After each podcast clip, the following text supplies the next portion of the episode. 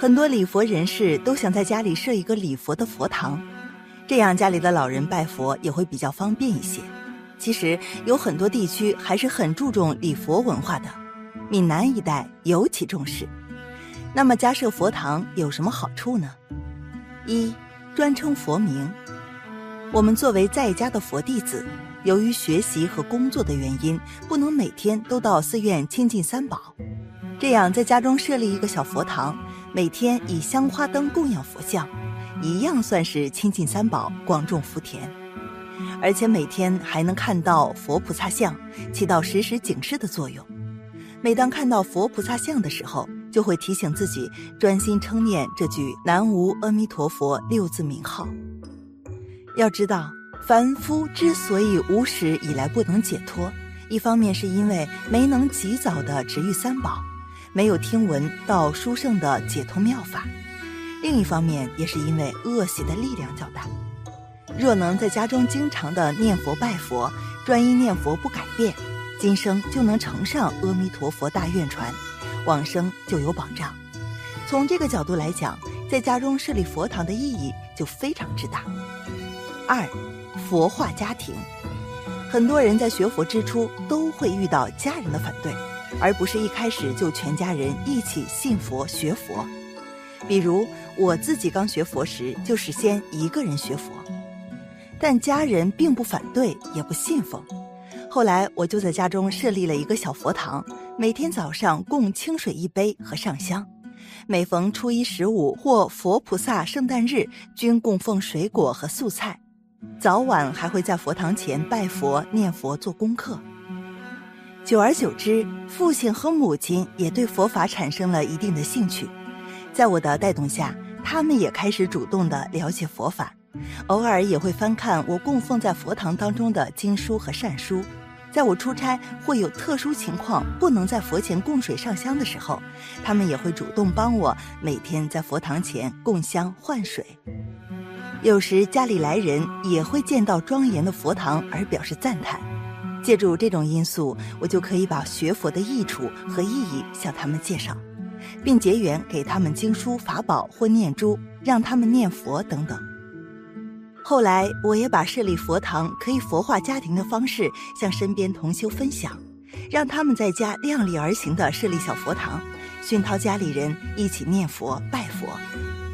因为建立佛化家庭以后，能让家中的每一个成员都把佛陀的教法作为自身的行事准则，其世界观、人生观都是一致的，对家庭和美有着莫大的益处，或者在修行上也有莫大的帮助。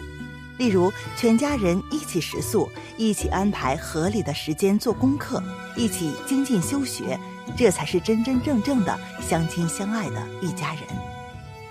三、普及佛法，殊胜的佛法需要普及，把这种意乐带给更多的人。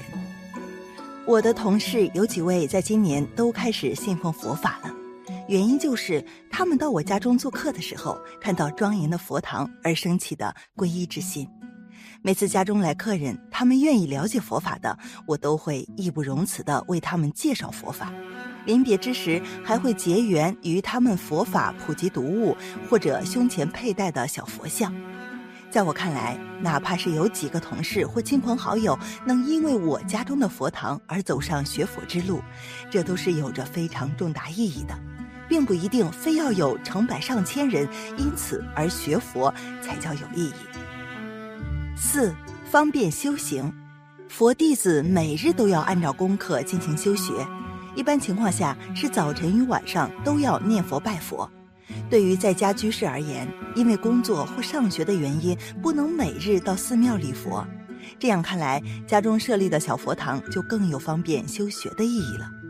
每日清晨，我都会准时起床，先是洗漱，之后恭敬地在佛堂前面上香供水，开始早晨的念佛功课。晚上吃过晚饭之后，亦是如此做功课。虽然说没有佛像亦能诵经，但是我感到有佛像的存在，更能让人升起对三宝的恭敬肃穆之心。除此之外，周末在家休息的时候，白天有空闲时间，也会在拜殿上进行拜佛或诵经，感到非常方便。五，专修念佛，佛堂应该怎么布置？佛堂布置既是表达我们内心的信仰，也是规范我们内心的信仰，辅助我们的修持。基本的原则是专而不杂，简而不繁，清净庄严。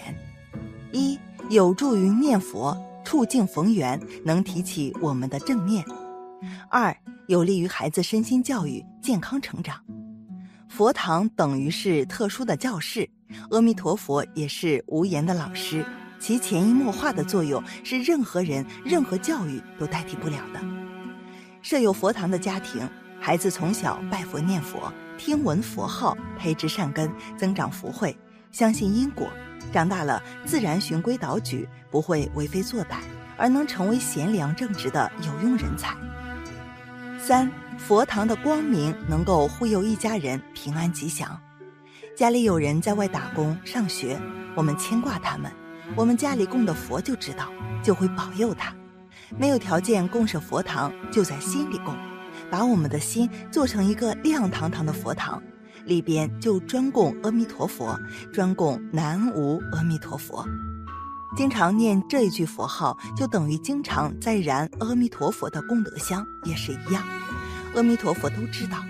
不是阿弥陀佛要我们供他拜他，而是我们自己供佛念佛，自己能得到利益。随着社会的发展，越来越多的人信佛，因此烧香拜佛成了我们现在生活中必不可少的一项活动，特别是在一些重要的日子。而现在也有很多人会在家中念佛，以祈求平安幸福。其实不管在哪里念佛，都是有一些禁忌的。在家念佛的女信徒，在生理期间不敢进入寺院礼拜，甚至不敢到佛前上香、诵经、打坐、念佛。其实这都是低级鬼神的禁忌，因为鬼神怕见血污，所以容易见血发嗔。鬼神嗜血时，见血起贪。可是生理的精血不是鲜血，因此而有被侮辱和作弄的反应。所以，生理期的女性进入神鬼的宗寺、庙宇、殿堂，可能引起不良的后果。至于佛堂的沙弥尼、比丘尼以及进驻优婆夷，都是生活于寺院、每天与经像法物为伴的女性修行人，从未由于生理期间发生所谓冲克的问题而带来灾难的。在家念佛、供佛、设立佛坛，通常都先请人为佛菩萨圣像开光。同时要选择日期，勘定方位，这也是属于民间信仰或民间风俗的一种。以入乡随俗的观点而言，这无可厚非。开光表示慎重，择定日期和方位表示祈求吉祥。但是从佛教的观点而言，诸佛菩萨无处不在，无处不应，一切方位有十方诸佛、十方三宝护法龙天，当然没有民间信仰中所想象的那些问题。只要自己认为是最尊贵的位子，以最虔诚的心情和最适当的时间来为佛像安慰就好。在家念佛时，凡是经咒都要以恭敬心于清净处来持诵，最好先洗手漱口，并在佛前焚香礼拜。但没有一定说在家人不可以念什么经或持什么咒，除了密宗的特定法门之外。家里有人信佛，但也有人信神，是否可将不同的神佛在同案供奉呢？佛在中间，菩萨供在两边，诸神供于菩萨的外侧，作为三宝的外护，也让诸神亲近三宝，修学佛法，种成佛因。如果取得家人的同意，在改信佛教之后，可对原有的神像焚香供养、祷告，然后收藏起来，以免供的偶像太多，形成杂乱。而香灰及损坏的经像法物，只要选择清净的空地和焚化的容器，用火焚化之后埋入地下即可。若是金属制品，则收藏起来，过了若干时日，就可作为古董或破旧物处理。佛前献花、水果、食物、茶水等贡品属于消耗品，必须每日更换。如果上市可用可食，应该移作他用或是家人使用，不得抛弃。如果腐烂败坏，则做垃圾处理。至于贡品的单数或双数，没有限制。以对称的美观而言是双数，如限于物理、财力、位置及场地的关系，单数也没什么不可。至于品类、质量，是以个人的财力可能负担的范围为原则，不敷衍也不铺张。在家念佛的时间以早上、晚上为宜，身心清静轻松，才能专注虔诚。